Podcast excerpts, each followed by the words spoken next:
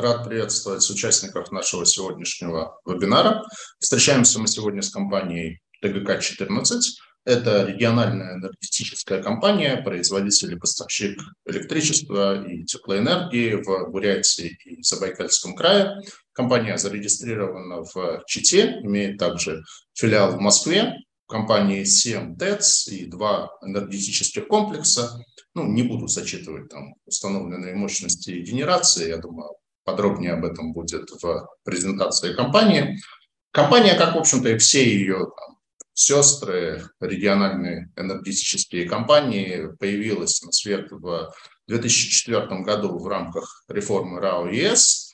И, в принципе, наверное, там до ближайших до последних полутора лет практически не попадала в поле зрения инвесторов. Э, то есть, да, акции компании торговались, но капитализация была очень маленькая, ликвидность была практически никакая. То есть, это был такой дальний-дальний третий эшелон.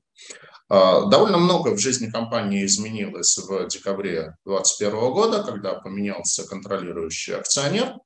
И после этого компания стала значительно больше открываться рынку, а, значительно улучшились финансовые показатели, ну, слово, там, прибыль за 2022 год к 2021 году выросла почти в пять раз. А, естественно, как бы это нашло отражение в повышении каких-то метрик компании. Рейтинг был повышен на два пункта, и сейчас у компании рейтинг от трех агентств Экспертра, Акра и НКР на уровне BBB с плюсом.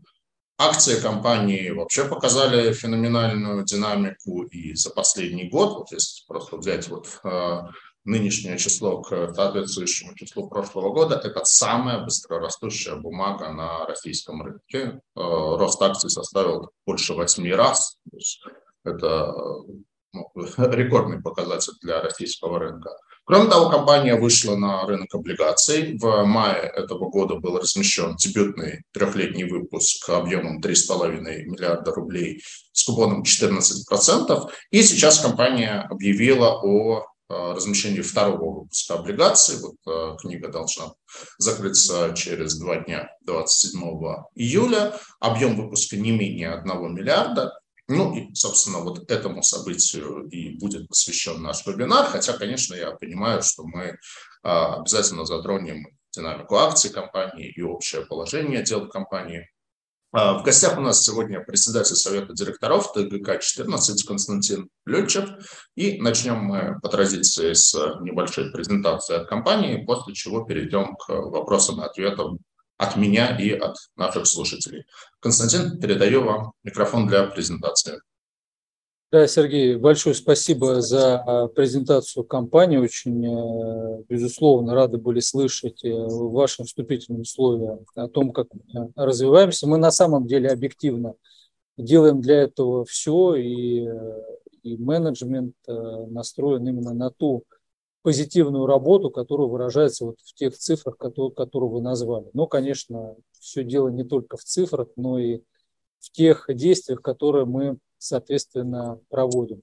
А я постараюсь кратко рассказать о том, чем мы, мы занимаемся, о наших текущих делах, о нашей стратегии и ближай, ближайших э, задачах. Да, как уже было отмечено, в наш состав входит 7 ТЭЦ, которые находятся в Республике Бурятия и в Забайкальском крае. Мы занимаем долю рынка в выработке электроэнергии в Забайкальском крае порядка 31%, в Республике Бурятия чуть меньше, порядка 15%.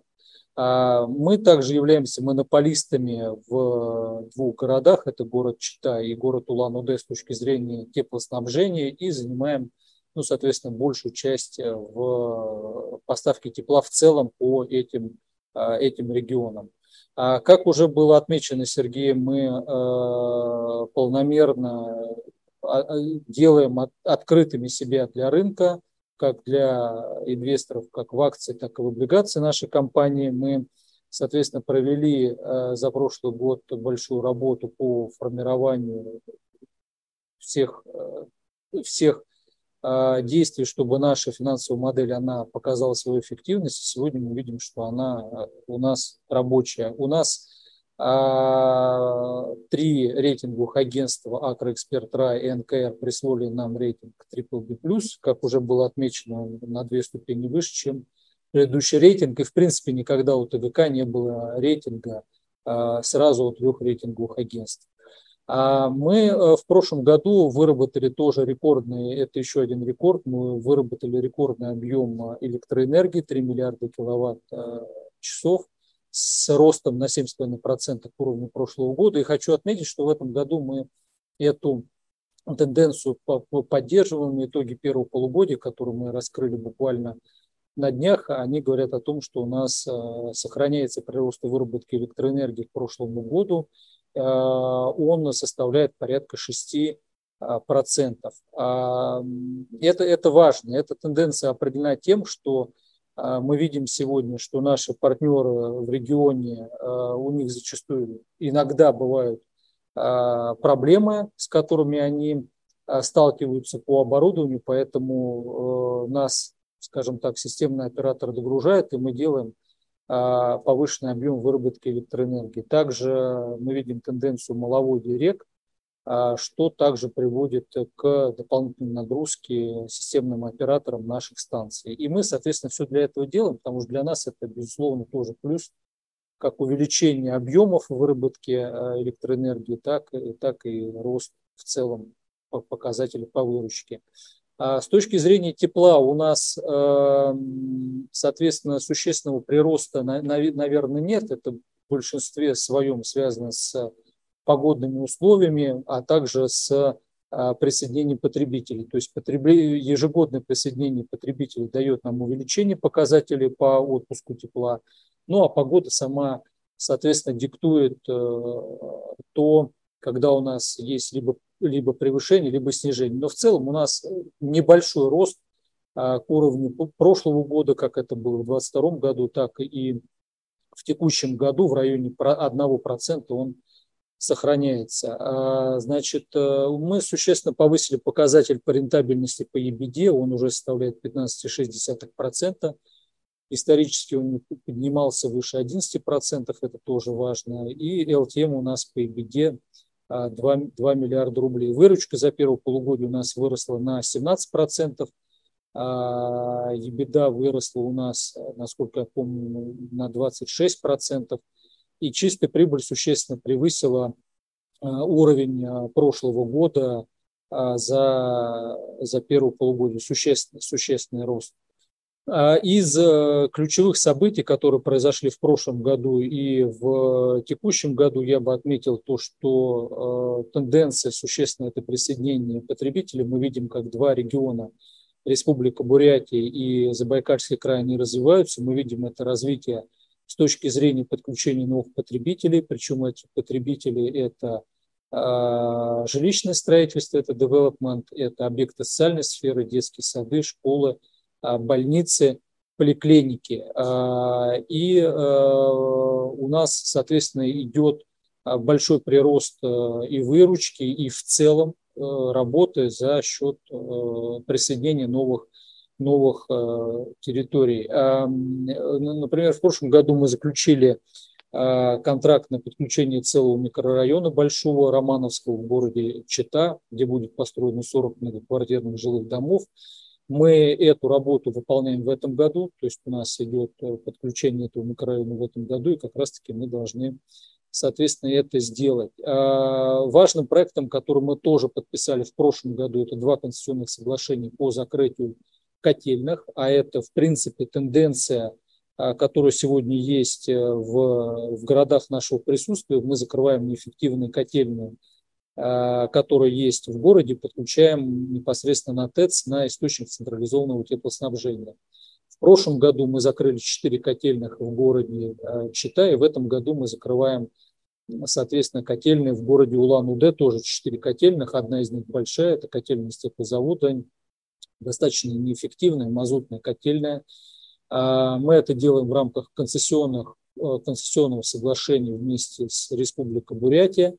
А, при этом мы привлекаем для этого проекта как а, средства фонда ЖКХ, достаточно льготные, грейс-период по ним составляет 3 года, ставка тоже 3%, достаточно небольшая, плюс нам на этот проект выделяется еще средства капитального гранта.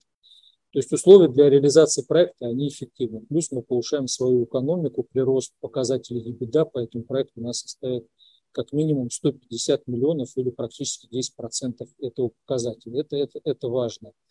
А, как уже было отмечено, мы э, в этом году, в мае текущего года, сделали дебют, а, разместили облигации на 3,5 миллиарда рублей, направили эти средства как на финансирование инвестиционной программы, так и на закрытие, соответственно, э, займов, которые были связаны с финансированием различных сделок, в том числе и сделок приобретения самой компании.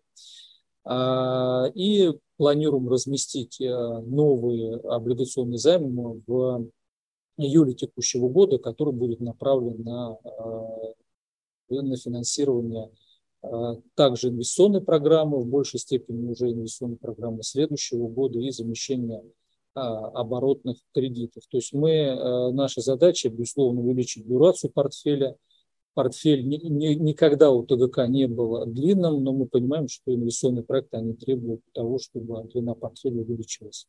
Наша бизнес-модель, она э, достаточно понятная. Э, мы используем уголь в качестве, э, в качестве ресурса для производства тепла и электроэнергии. А основной поставщик угля у нас СУЭК. Важно, что у нас с СУЭКом заключен долгосрочный контракт, включительно до 2025 года. Это позволяет нам прогнозировать э, стоимость угля, при этом у нас индексация по контракту, она ниже уровня инфляции, это тоже позволяет а, сформировать некий инвестиционный потенциал для нашей компании.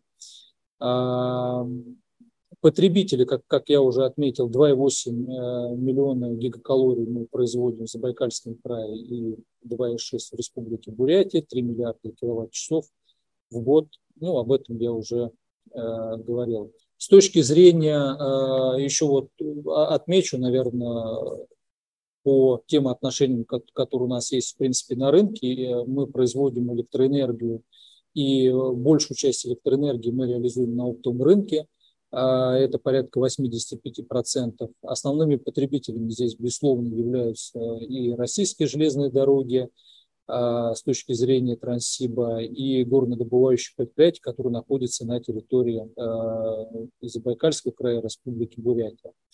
А, важным моментом является, и мы сегодня вот еще хочу обратить внимание, что мы видим дефицит электрической энергии и мощности, мы видим, что, как я уже отметил, что нас системный оператор загружает – мы к этому тоже готовимся и реализуем свою инвестиционную программу, которая была бы направлена на а, прирост выработки как электрической энергии мощности, так, соответственно, и тепла.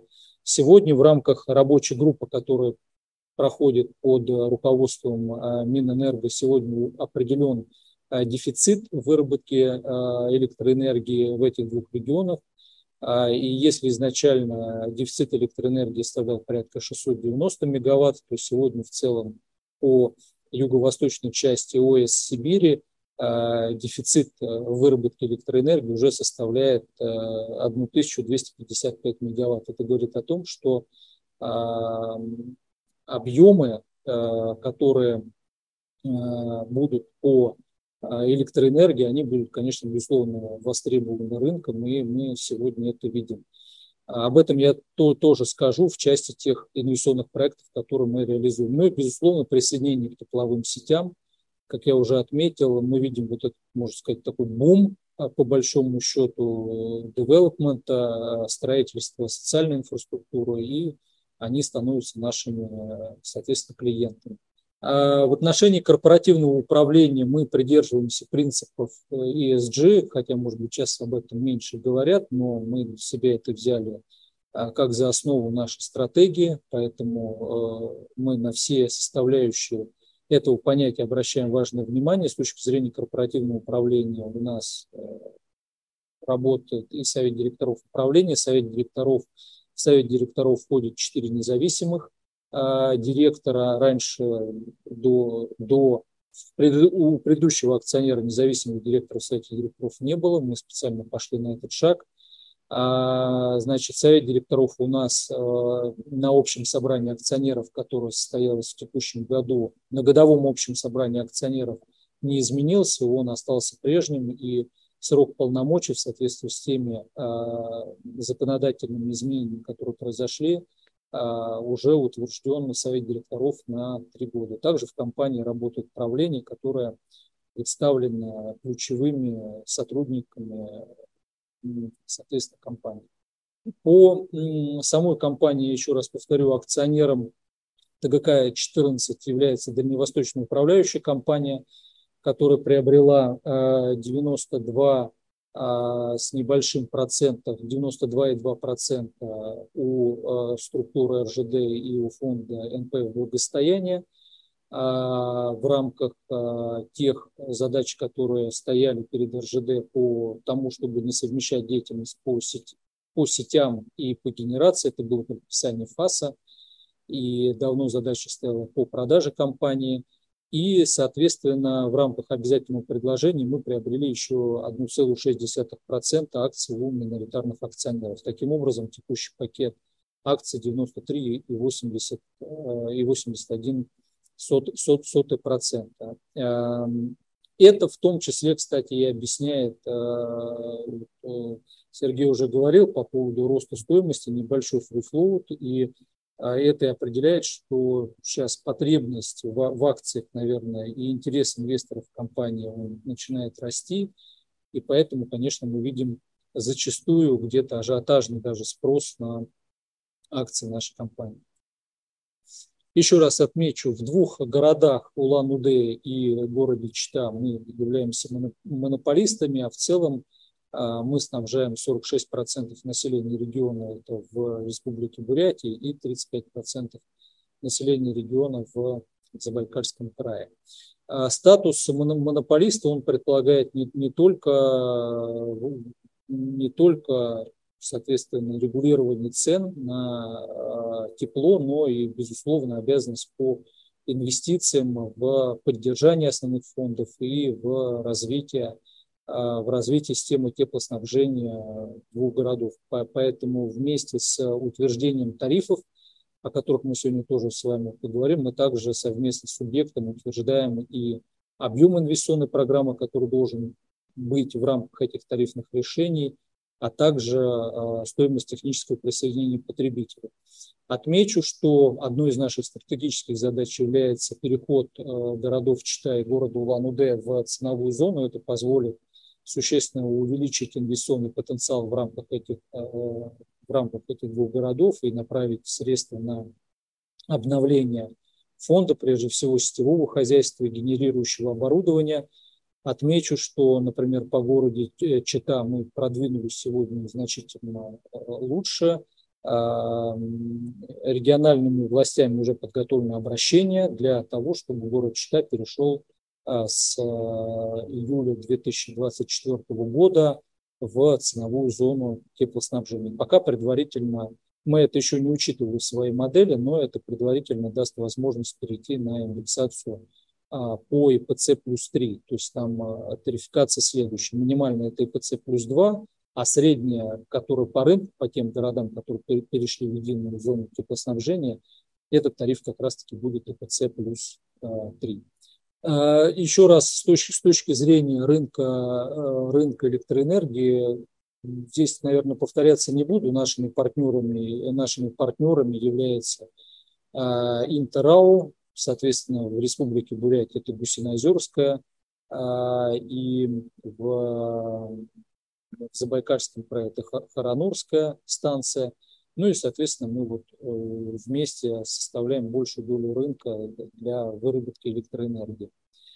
Э, с точки зрения тарифов, вот отмечу, благодаря тем решениям, которые были приняты правительством Российской Федерации по опережающей индексации тарифов на услуги жилищно-коммунального хозяйства, обычно, напомню, э, индексация тарифа, она происходила в середине года, ее сместили на 1 декабря – и, соответственно, у нас средний тариф а, по а, Забайкальскому правилу вырос на 9,8%, а по Республике Бурятия на 8,3%, практически по всем на предельном индексе увеличения стоимости. В Забайкальском крае даже чуть, чуть выше. Это, безусловно, большой шаг вперед – а, это позволяет, а, во-первых, существенно улучшить э, денежный поток, как операционный, так и инвестиционный поток для того, чтобы, соответственно, вкладывать как в сетевое хозяйство, так и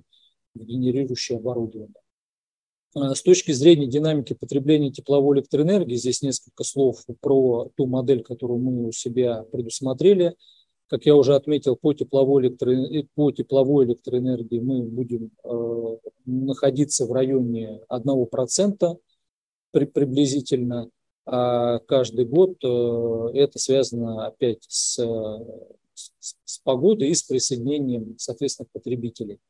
По электроэнергии в правой части слайда мы видим, как я уже отметил, э, существенный ежегодный прирост – мы также будем видеть э, увеличение э, по, по мере того, как э, мы будем реализовывать свои комод-проекты. На сегодняшний момент у нас есть три комод-проекта в соответствии с решениями правительства, которые также были приняты в, в этом году. У нас а, нам сместили график реализации комод-проектов, что на самом деле даже лучше для нас с, на 25 на 26 и на 29 год. Раньше у нас было на год раньше реализация этих проектов, но мы видели, что в целом э, даже более эффективно, когда они были бы не сконцентрированы, э, соответственно, в ряде лет, а были бы распределены по годам. Поэтому сейчас график у нас ввода этих проектов, он для нас более, э, более гибкий, более эффективный.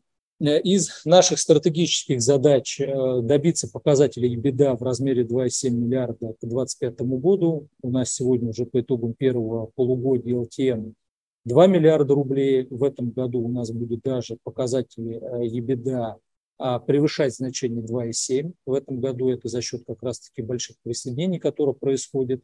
А в дальнейшем мы его должны стабилизировать на уровне 2,7. А важной задачей, как я уже отметил, является переход на альткотельную или перевод городов в ценовые зоны.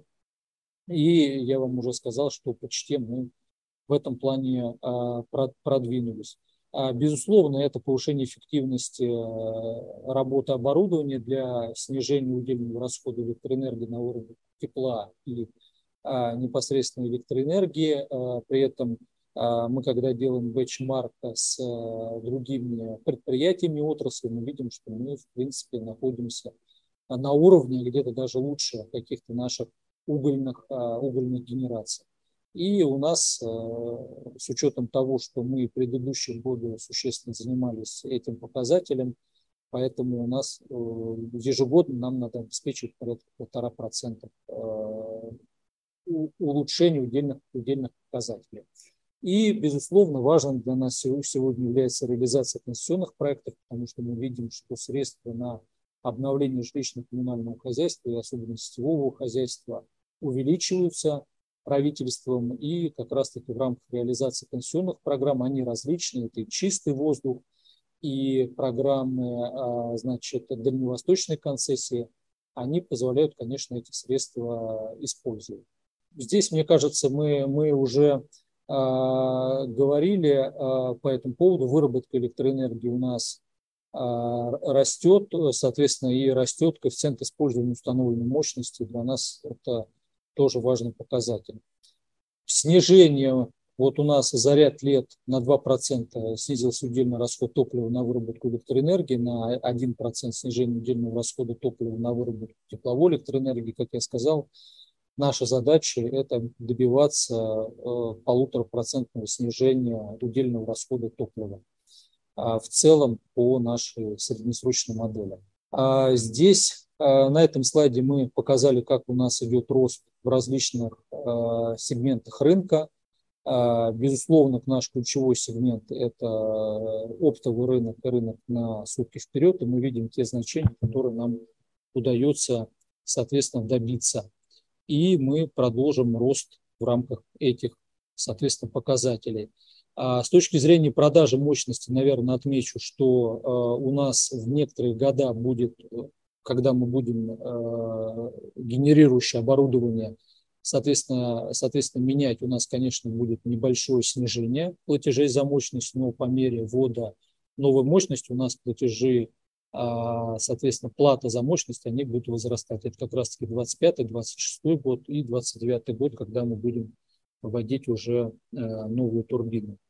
А, по средневзвешенной цене э, дефицит э, электроэнергии, который складывается в этих двух регионах, он диктует и а, динамику средневзвешенной цены. Мы видим в а, ставка за мощность растет на 14% в 2022 году, в 2023 году мы ожидаем 12%. Средневзвешенная цена а, реализации электроэнергии также прирастает, по этому году мы даже увидим а, порядка 16%. Это, по крайней мере, то, что мы видели в первом полугодии.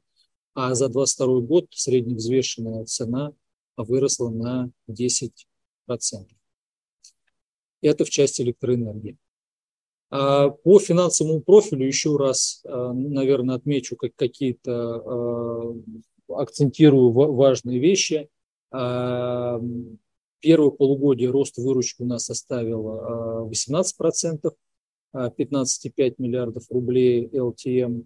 За этот год мы добьемся показателя рентабельности порядка 20%, но это связано с присоединением новых потребителей в дальнейшем у нас маржинальность по EBD она э, стабилизируется на уровне 18-19% э, при реализации ДПМ проектов.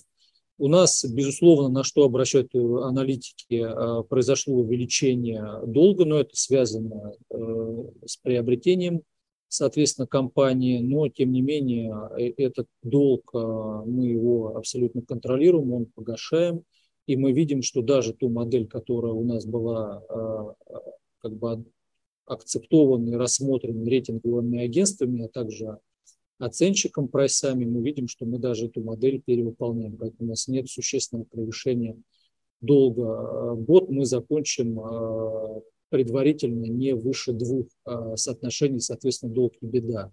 Первый квартал у нас ЛТМ по РСБУ отчетности получился долг и беда 1,45 даже с учетом вот этого долга на, на приобретение. Соответственно, также далее в рамках модели у нас э, показатели улучшаются, и мы видим, что э, первое полугодие, оно а, как раз-таки нам об, об этом говорит. Э, еще раз повторю, это не, не, не, не, не разовые какие-то факторы, а это долгосрочные факторы, связанные с тарифной политикой, связанные с управлением эффективностью, связанные с э, долгосрочным контрактом на поставку угля.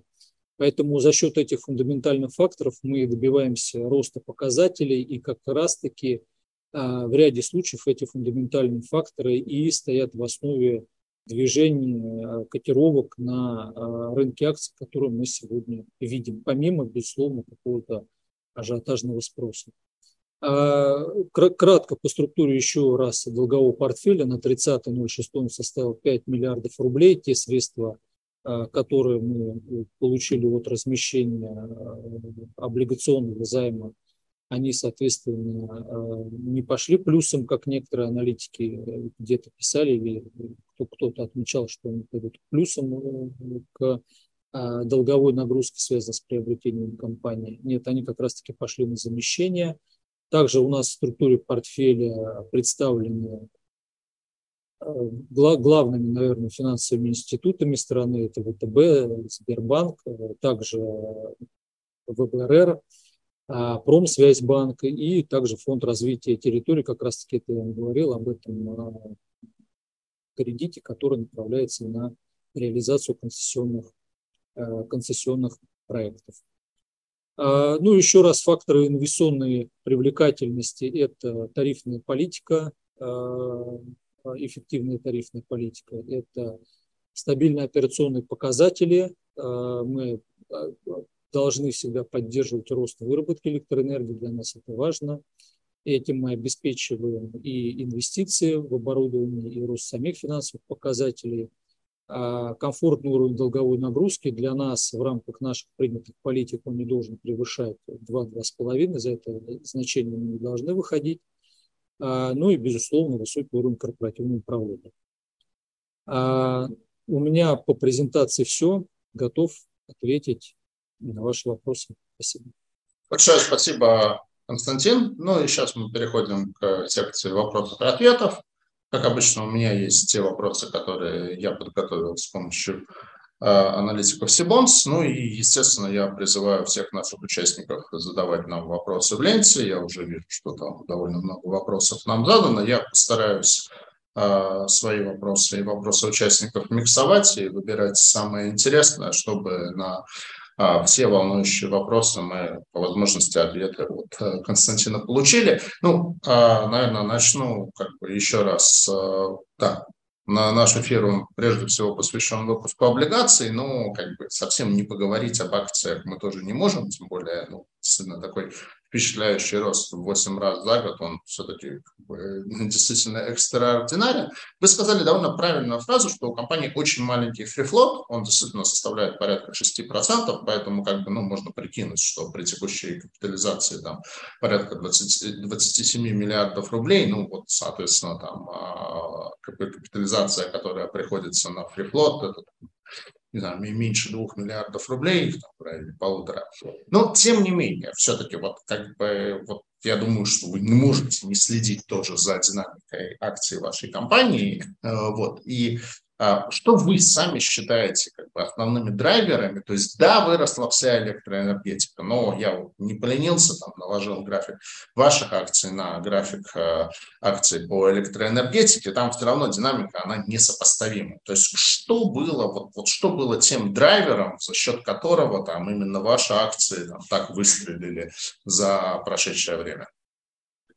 Сергей, спасибо э, за вопрос. Э, в нашем понимании три, три фактора э, основные. Первый – это фундаментальные факторы, которые касаются изменений бизнес-модели, которые касаются изменения работы. По сути, компания, она стала уже не, не сколько операционной, она стала уже инвестиционной.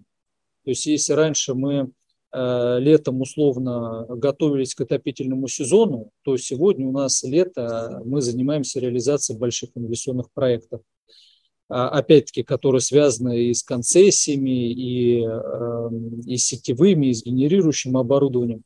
Поэтому компания, она э, приобретает совсем другой фундаментальный интерес да, а, плюс, конечно, те э, действия, которые мы э, предпринимаем, опять-таки, с точки зрения экономики финансов. Да. Это очень важно. Это тарифные решения, это долгосрочный контракт с УЭКом. Все это добавляет э, эффективности и является драйверами тех показателей, которые мы отмечаем. Поэтому я бы сказал, первый – это фундаментальный фактор. Конечно, фундаментальные факторы не могут объяснить тот рост 8 раз, о котором вы говорите. А второй а, важный для нас фактор – это выплата дивидендов. То есть э, до этого момента компания не платила дивиденды, да, а, и мы это в определенной степени делаем э, с двух точек зрения. Первое, чтобы те миноритарные акционеры, которые есть у компании, они начали получать дивиденды, это тоже, тоже важно. А второе, чтобы у нас была возможность а, соответственно, направлять эти дивиденды, которые относятся к дальневосточной управляющей компании, как к основному акционеру, направлять эти дивиденды на инвестиционное развитие компании. То есть миноритарный акционер и тот, кто, кто заходит с приобретением компании, он выигрывает дважды. Он получает, с одной стороны, будет получать дивиденды длительное время по, по нашей модели, а с другой стороны, он понимает, что а, гла, главный акционер – а в лице дальневосточной управляющей компании, он также обратно возвращает, соответственно, дивиденды на инвестирование. Это, я считаю, второй фактор, э, фактор эм, соответственно, роста стоимости компании. Да?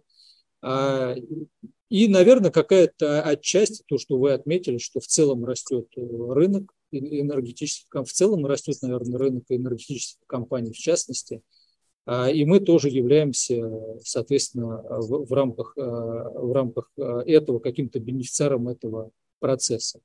Все остальное это уже какой-то ажиотажный спрос на, на акции, не более того. Спасибо. Э, Константин, давайте тогда про акционера, вот э, эту самую дальневосточную управляющую компанию. То есть что это за структура? Потому что когда эта сделка прошла, в прессе писали примерно, что компанию купила неизвестная на энергорынке структура. Ну и действительно там, если просто вот загуглить в Яндексе это название, то есть выдается небольшой сайт компании, но это скорее как бы сайт-визитка. То есть что это за компания, как бы откуда она появилась, что у нее есть еще кроме ТГК-14 и почему эта сделка там, произошла только в декабре 2000 2021 года, когда, по сути, у там, структур э, РЖД и НПФ и благосостояния компания была выкуплена. Почему это не случилось раньше, почему это вот э, э, дозрело только в декабре 2021 года? А, Сергей, прокомментирую большой вопрос, но постараюсь на него кратко ответить. Дальневосточная управляющая компания, она более 12 лет присутствует на рынке. Она управляла различными энергетическими э, объектами. В основном это касалось объектами, находящимися на территории Дальнего Востока. И, э, может быть, она не имеет, э, может быть, активы этой компании небольшие, но компетенции, которые есть у этой компании с точки зрения управления, они достаточно существенные. И компетенции, мы понимаем, что это прежде всего в людях, которые работают в этой компании. А, это, это первое в, в отношении самой компании. И для структуры сделки э, все банки сказали, что это просто идеальный вариант, э, чтобы структурировать сделку таким образом, когда не просто какая-то SPV а вновь образуемая а, значит, заходит для реализации сделок, а когда приходит уже компания, которая имеет опыт.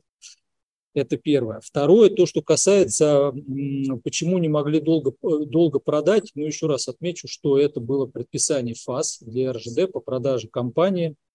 И, наверное, это было связано с тем, что пакет находился в разных, а, значит, в разных э, структурах. Э, с одной стороны, это были структуры российских железных дорог, а, часть пакета находилась в НПФ благосостояния, и поэтому, наверное, вот э, как какое-то время это занимало. А, и здесь, когда уже было принято централизованное решение, да, что надо, соответственно, этот актив продавать, наверное, работа, она пошла намного быстрее. Плюс важный момент, он был связан с акционированием э, НПФ благосостояния, а, потому что раньше это был не государственный пенсионный фонд, в последующем он стал уже акционерным обществом с акционерами, и а, насколько мы понимаем, было, а, было требование Центрального банка о том, чтобы на балансе а, пенсионных фондов не находилось инвестиций в прямые активы. В этой связи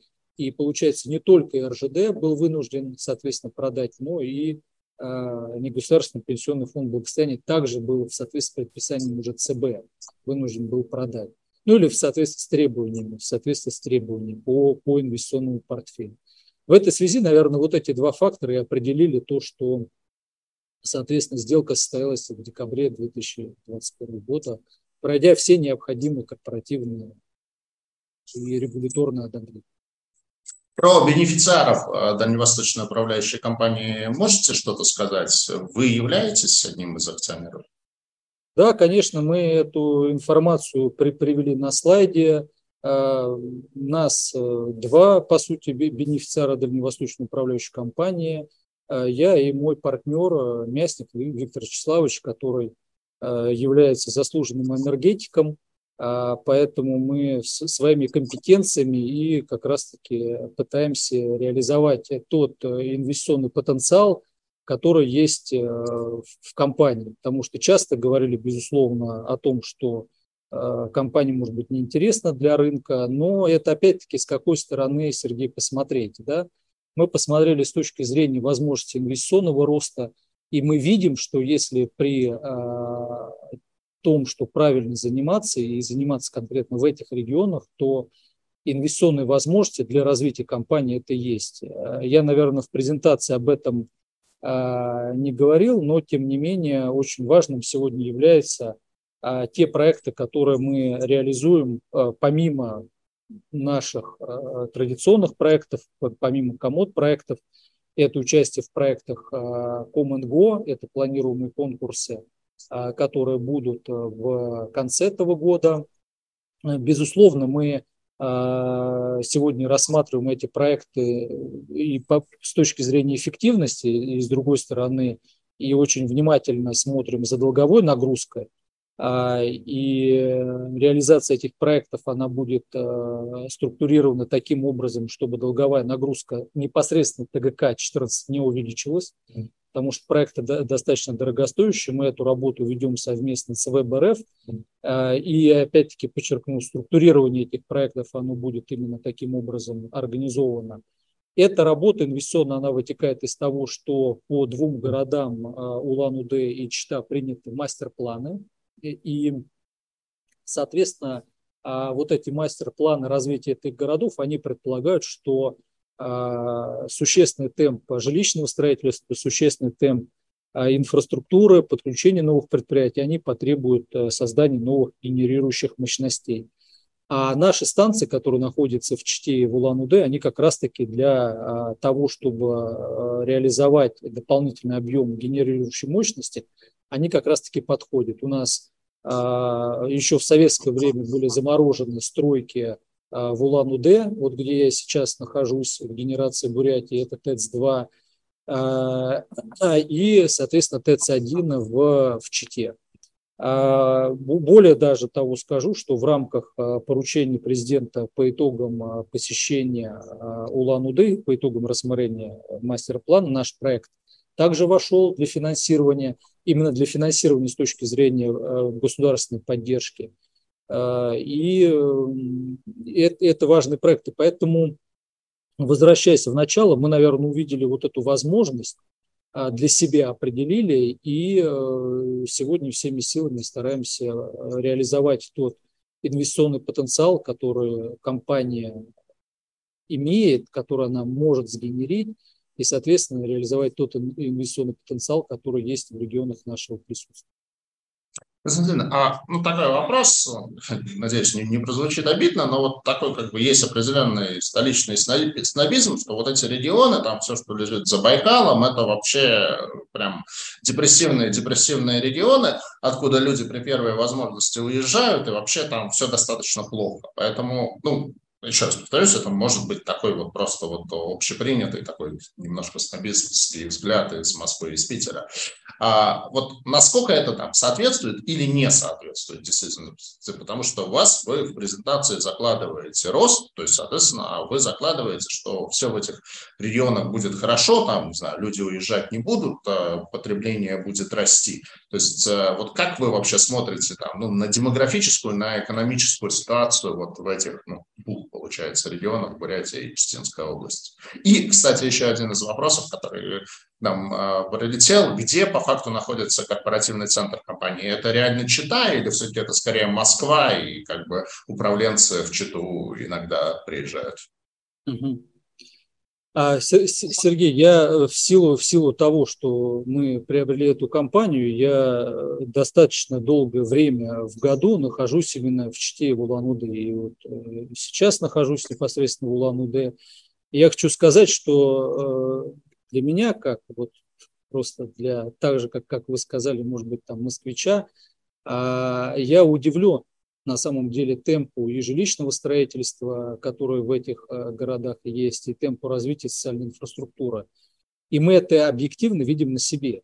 То есть в текущем году мы только в Улан-Удэ, у нас 26, э, вернее 41 подключение, э, из которых мы, соответственно, там половину сделали, половину нам еще надо сделать. То есть это не просто вот подключение там какого-то там а, автозаправочного, то есть это подключение uh-huh. жилых домов, это подключение школ, больниц а, и а, других объектов а, социальной и а, там культурной сферы, на, наверное. Поэтому мы на самом деле вот этот бум видим. То, что мы видим по электроэнергии, прирост а, по 7-6% каждый год выработки электроэнергии, это большой прирост, и мы видим дефицит. И даже так скажу, вот мы за последнее время э, посещение наших объектов, э, в частности даже ТГК-14, ну, практически все министры, отвечающие за развитие Дальнего Востока и за жилищно-коммунальную инфраструктуру, либо их заместители, они у нас были. На Буквально недавно к нам значит, был визит заместителя представителя правительства Новака. А сегодня, как вы знаете, вот в Улан-Удэ э, находится премьер-министр э, Российской Федерации. Поэтому внимание к этим регионам, оно высокое. И, кстати, сегодня один из важных проектов, который также будет докладываться э, председателю правительства, как раз-таки касается ТЭЦ-2, развития, потому что развитие города, оно по сути ограничено. Надо создавать вот эту генерирующую мощность и и не только энергетическую, но и тепловую. Поэтому э, я, я, я четко могу сказать, что э, значит, э, эти регионы, они развиваются. Это, это видно просто невооруженным глазом. А в то, что касается корпоративного центра, корпоративный центр находится в Чите, основной в Москве лишь небольшой, небольшой офис, а основной корпоративный центр – это Чита. Спасибо. Ну, на самом деле приятно слышать, что все достаточно неплохо в этих регионах.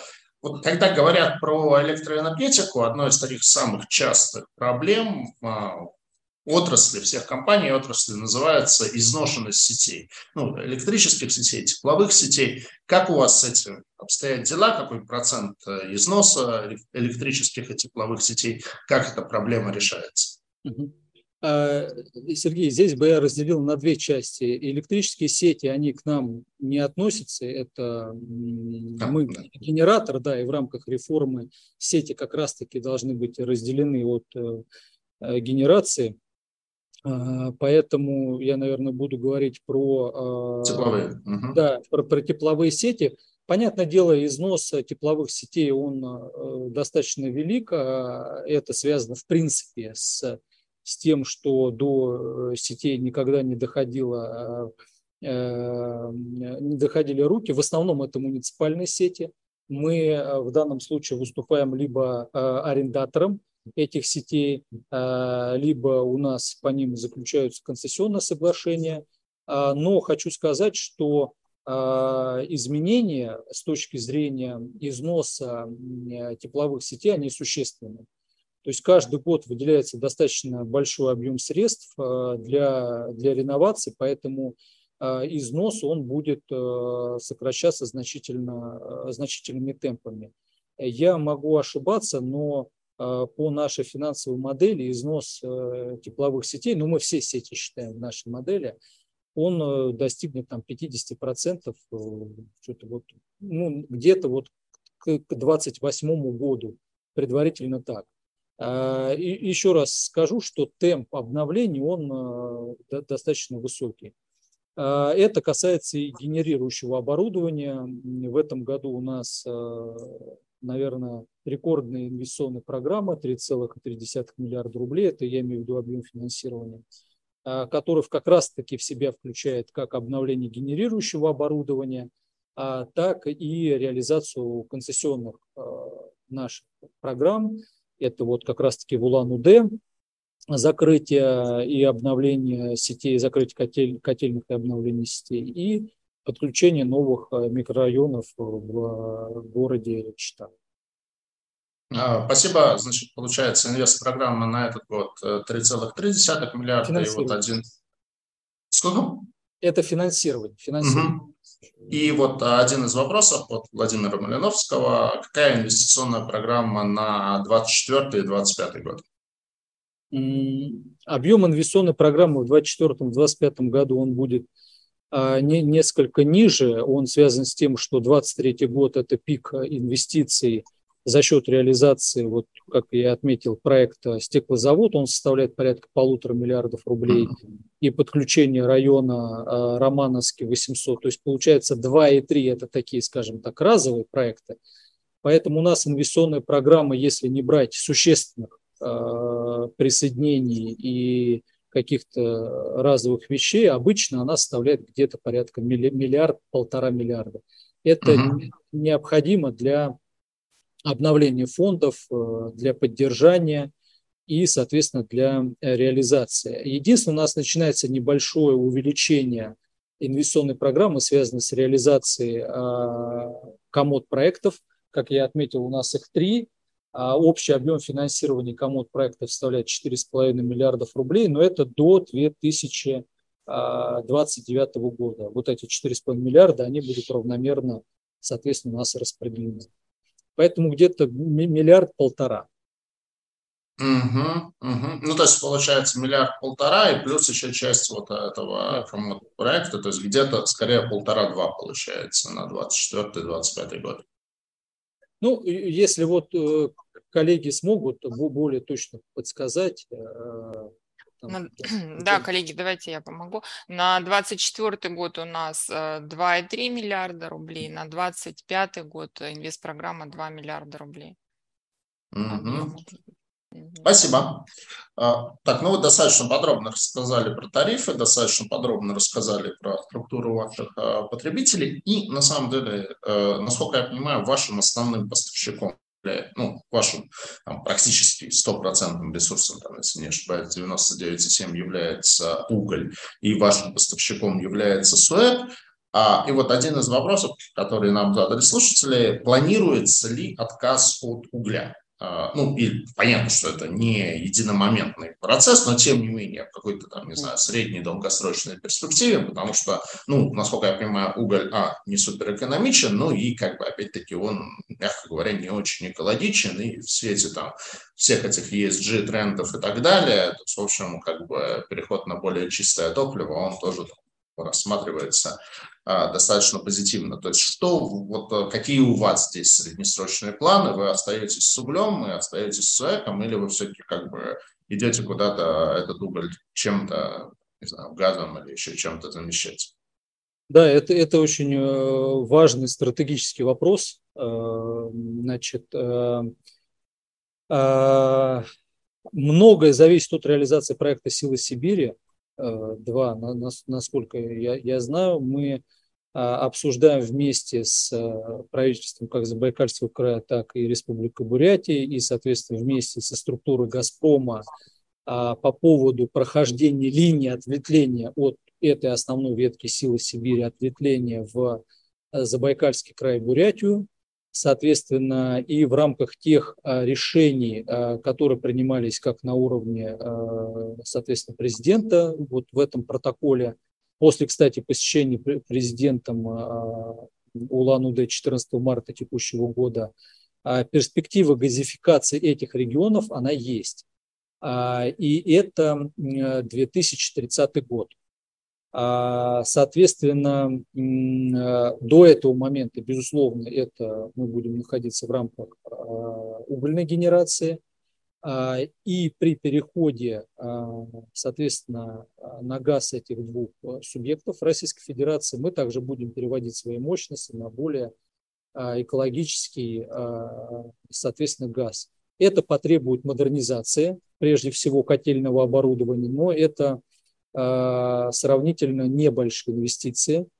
Это раз. Второе, мы при этом, если будет подходить труба в эти два региона, э, мы как предприятие будем являться одним из основных, одним из основных поставщиков, э, потребителей газа.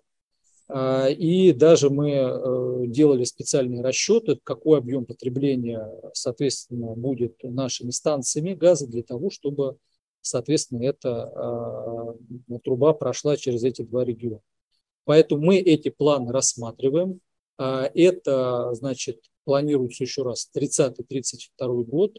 И мы, конечно, безусловно, заинтересованы в этом. Э, это позволит существенно улучшить экологическую ситуацию в этих двух городах. Но хочу отметить, что мы своим оборудованием и той модернизацией, которую мы делаем, мы с точки зрения угольной генерации э, являемся все равно предприятием, которое в наименьшей степени э, делает выбросы. То есть в основном выбросы идут как раз-таки за счет мелких котельных, муниципальных котельных. разного рода или там печного отопления. Вот сегодня, кстати, в, в Бурятии очень важный проект в Улан-Удэ реализуется. Это по переходу от печного отопления на уже централизованное энергоснабжение. И как раз-таки от нас и потребуется прирост выработки электроэнергии. Поэтому с точки зрения газа такие планы есть, и это наша долгосрочная перспектива развития компании в этих двух регионах. Угу, спасибо. А, если говорить про вот ваши как бы активы, то есть у вас 7 а, ТЭЦ, а, из них, там, не знаю, какие самые лучшие, самые новые, самые эффективные, какие наоборот менее, менее эффективные, скажем так.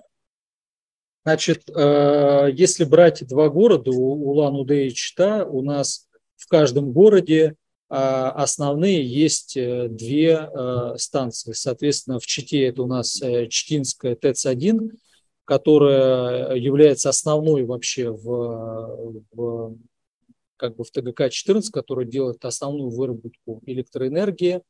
А, а также есть Читинская ТЭЦ-2, сравнительно небольшая станция, и наша задача в том, чтобы а, за счет реализации различных программ как раз-таки большую нагрузку переводить на более эффективную Читинскую ТЭЦ-1 а с последующей консервацией Читинской ТЭЦ-2, которая на самом деле является достаточно ну, предприятием, которое было построено еще достаточно давно. Соответственно, в Улан-Удэ у нас э, ситуация тоже у нас две ТЭЦ – это ТЭЦ-1, который находится в городе, и ТЭЦ-2, который находится на окраине города. И как раз-таки эту ТЭЦ мы и планируем, а, соответственно, развивать и переводить нагрузку уже на, на эту ТЭЦ, которая, а, ТЭЦ-2, которая находится на окраине города, и она с точки зрения экологии а, намного лучше и, и эффективнее. Несмотря на то, что некоторые ТЭЦ были построены ну, там и в 1935 году, и в 1968 году, и в 1991 году. А, несмотря на эти э, годы, а, оборудование, оно всегда поддерживалось в хорошем состоянии, и э, технологический аудит, который проводился, и те программы ДПМ, то есть ТДК всегда участвовал в программах ДПМ, поэтому оборудование, особенно то, что касается, например, турбинного оборудования по Улан-Удэ, оно такое свежее, свежее абсолютно современное оборудование. А в Чите тоже э, были ряд проектов, которые позволяли делать модернизацию, э, модернизацию соответственного оборудования. А это то, что касается турбинного оборудования. Да? Ну и, соответственно, разными программами, либо ДПМ, либо за счет собственной инвестиционной программы мы обновляем котельное оборудование – а, вот, например, по Чтинской ТЭЦ-1 а, у нас а, в ДПМ-проектах 25-26 года находится полная, по сути, реконструкция двух котлов. И мы еще в рамках перевода Читы в ценовую зону еще должны сделать 4 э, котла. Таким образом, 6 котлов из 13 мы планируем на Читинской ТЭЦ-1 в среднесрочной перспективе полностью практически заменить. А, поэтому оборудование реновируется и позволяет обеспечить, э, соответственно, выработку в необходимом объеме тепла и электроэнергии. Спасибо. А, ну, давайте, поскольку мы все-таки про облигации, то поговорим про вашу долговую нагрузку. У вас был слайд про вашу долговую нагрузку. Там совершенно хорошо видно, что большая часть как раз-таки приходится на размещенный в мае облигационный займ. Ну вот несколько как бы вопросов, которые я хотел бы попросить вас прокомментировать. То есть а, первый вопрос. А вы, если я не ошибся, в презентации у вас фигурировало отношение долга к EBITDA по состоянию на конец 2022 года 2,1. Вот аналитики агентства «Эксперт» в своем рейтинговом релизе от э, мая, если не ошибаюсь, мая этого года указывают цифру 3,7. То есть э, понятно, что как бы это не значит, что кто-то прав, кто-то не прав, просто это могут быть э, разные методологии подсчета, а, там что-то включать, что-то не включать, но тем не менее какой-то комментарий хотелось бы услышать. И второй вопрос, вот аналитики Акра – прогнозируют увеличение вашего долга в 2024 году до а, отметок там 7-7,5 миллиарда рублей. В вашей презентации у вас как про долговую нагрузку было, там, если я правильно запомнил, цифра существенно скромнее, там где-то 5,5-6 миллиардов рублей. Вот если можно, прокомментируйте эти два вопроса. Да, спасибо. А то, что касается долговой нагрузки, да, по МСФО а, за 2022 год, это показатели рассчитанной отчетности по МСФО долг и беда 2.1. А, значит, э, то, что касается эксперта, э, это связано лишь с, с методологией расчета а, показателя, не более того. Просто мы, когда с каждым агентством отрабатывали финансовые модели, у модель-то одна, а расчет показателей у каждого агентства свой. Э, кто-то берет чистый долг в расчет, кто-то берет весь долг в расчет, а, то же самое касается расчета показателя EBITDA, а, соответственно. Значит, поэтому если не погружаться в, в, в эти во все детали, значит, э, у нас ну, общепринятые, скажем так, общепринятые показатели долговой нагрузки, они, как было отмечено по итогам года 2.1, сейчас у нас 1.75 по итогам полугодия, и а на конец года мы ожидаем, наверное, два. Это я отмечу чистый долг, чистый долг и беда. А, соответственно, по методологии агентства мы также все параметры, соответственно, выполняем, и здесь мы никаких э, как, как бы проблем не видим. Еще раз скажу, это связано только лишь с, с методологией. А то, что касается второй части вопроса по поводу Акра, она видит больше долговую нагрузку, ну нет, у нас в модели, как мы показываем на слайде, это модель, которая была рассмотрена аналитиками АКРА, и она принята, мы, мы не ожидаем а, ну, какого-то экстра увеличения а, долговой нагрузки, все в рамках тех проектов, а, соответственно, которые мы реализуем, мы их э, внимательно, четко считаем, и показатели те ровно, которые вот у нас в модели. И мы сегодня, по сути, видим что, что они э, полностью выполняются. Мы, мы не ожидаем никакого повышения в 2024 году до 7 миллиардов точно. Угу. Спасибо. А, вопрос, который, ну вот, отчасти вы уже упомянули, отвечая на а, выпуск, а, на вопрос про динамику акций, а, это вопрос про там, вашу дивидендную политику.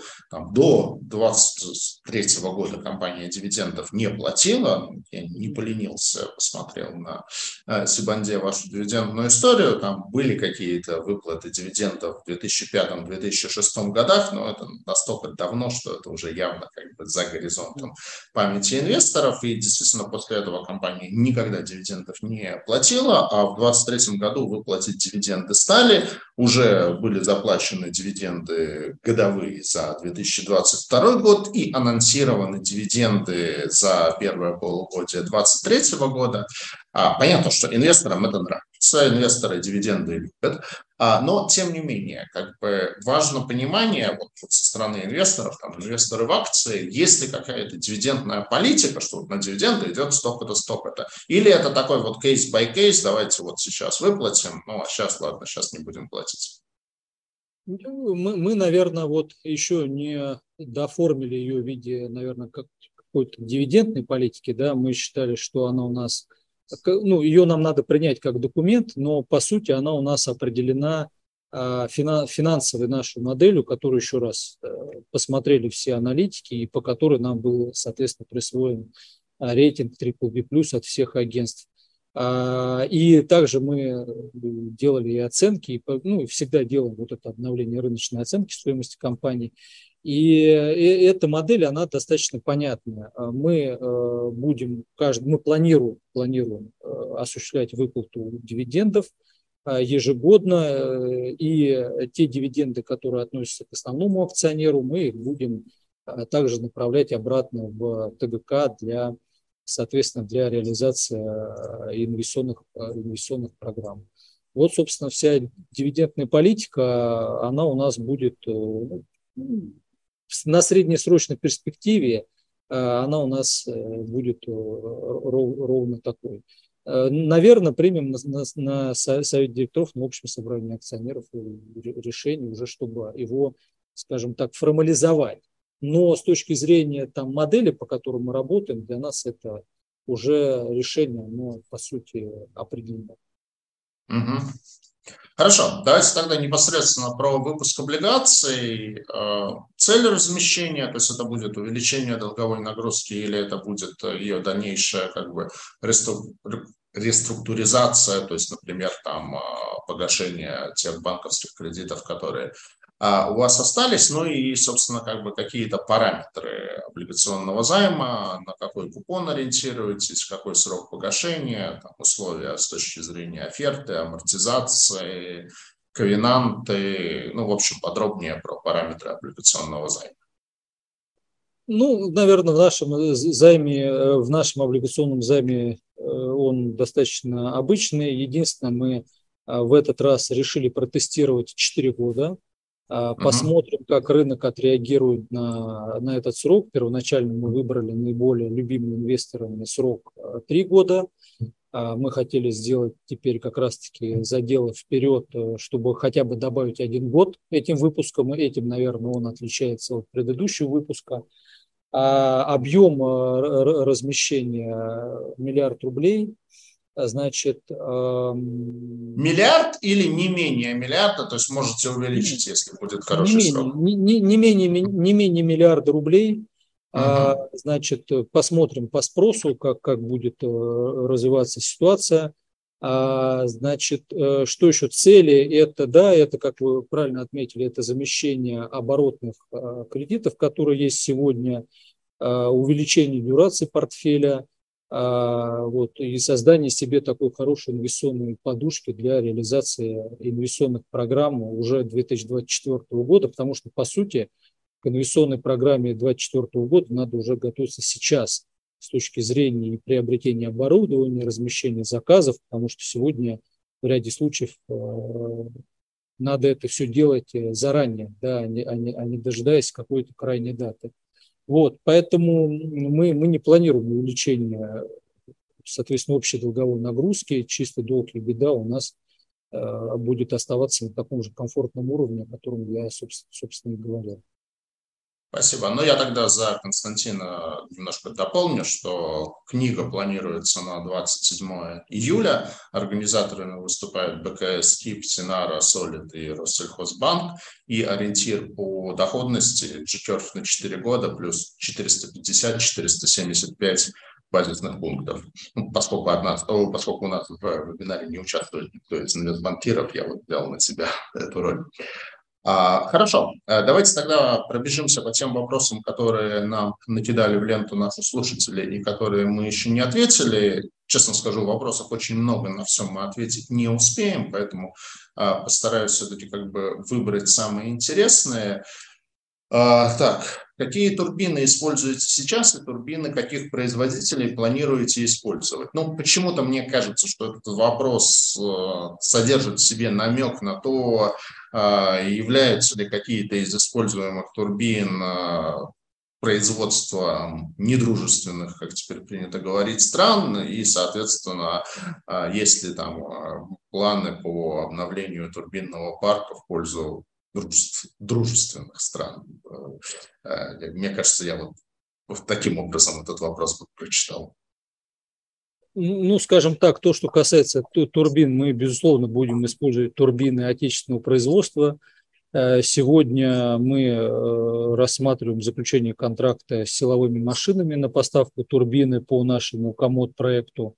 2029 года. То есть э, важно, что эту работу уже сейчас надо делать, чтобы турбина появилась в 2029 году. Да?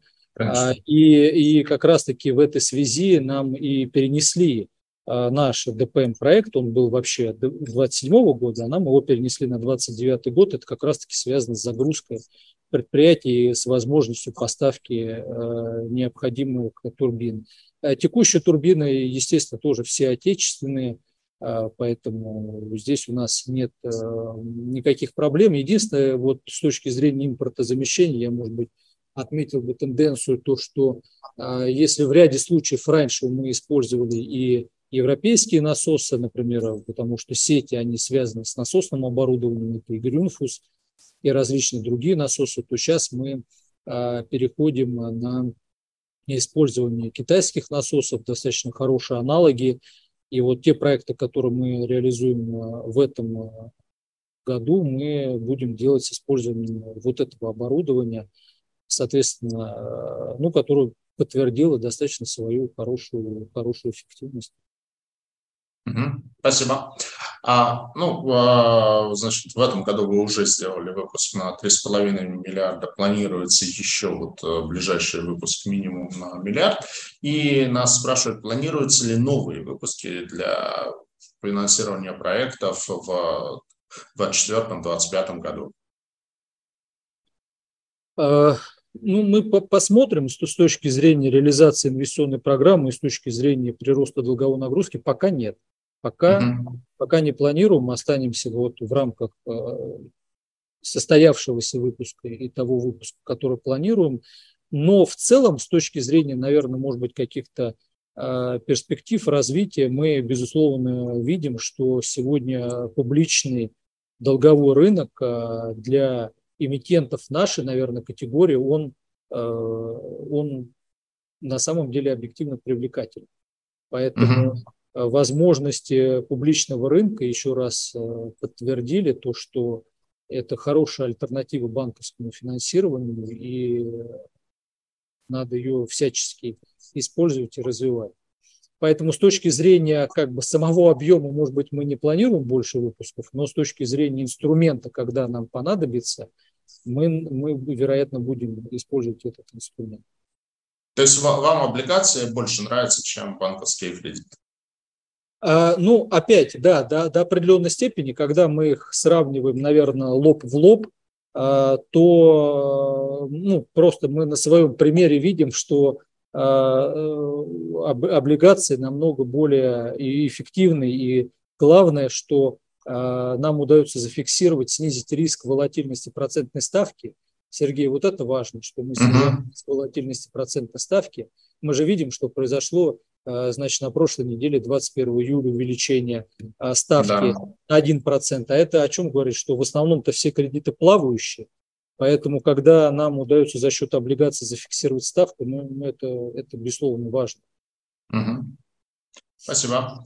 Так, ну, еще один вопрос про повлияют ли каким-то образом иностранные санкции. Ну, мне кажется, вы достаточно уже подробно ответили на то, что все турбины, турбины отечественные, а насосы вы замещаете на китайские. Ну, там, не знаю, если еще что-то дополнить есть, то есть, если нет, то идем дальше. Нет, идем дальше. Угу. А, вот интересный вопрос, да, я тоже обратил внимание. У вас, а, если не ошибаюсь, в презентации было, а, как бы, вот где слайд по выручке, у вас а, было запланировано снижение выручки в следующем году относительно предыдущего, о, относительно текущего. И вот один из вопросов, почему в следующем году ждете снижения выручки? А, это, это, наверное, связано лишь с тем, что у нас проходит, вот, ну, когда кто-то к нам присоединяется, мы единовременно получаем большой прирост выручки, mm. методология учета с этим связана. И... То есть есть upfront платеж, да, да, при подключении? Да, да, да, да, mm. да. За, за, ну, то есть нам, естественно, платят его вперед, а мы потом уже да, в дальнейшем реализуем сам проект. Поэтому это связано только mm-hmm. лишь с, с какими-то разовыми Э, вещами, не более того.